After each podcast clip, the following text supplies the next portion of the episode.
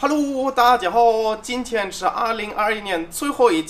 Robert ist seit 2017 in China und dort kennen ihn Millionen Menschen als Dirgoer de Bauze. Er ist Schauspieler, Influencer und Filmemacher. Soziale Medien sind seine Heimat, aber auch im chinesischen Fernsehen ist er zu sehen. Hey,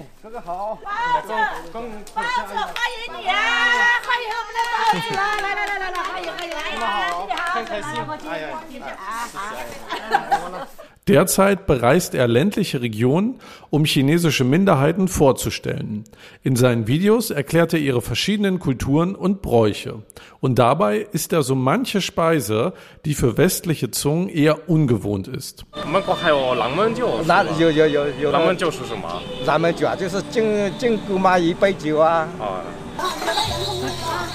Egal wo er ankommt, er wird herzlich empfangen.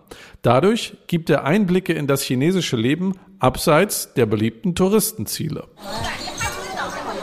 Unser Gespräch mit Robert gibt es ab 27. Februar hier in deinem Podcast Player.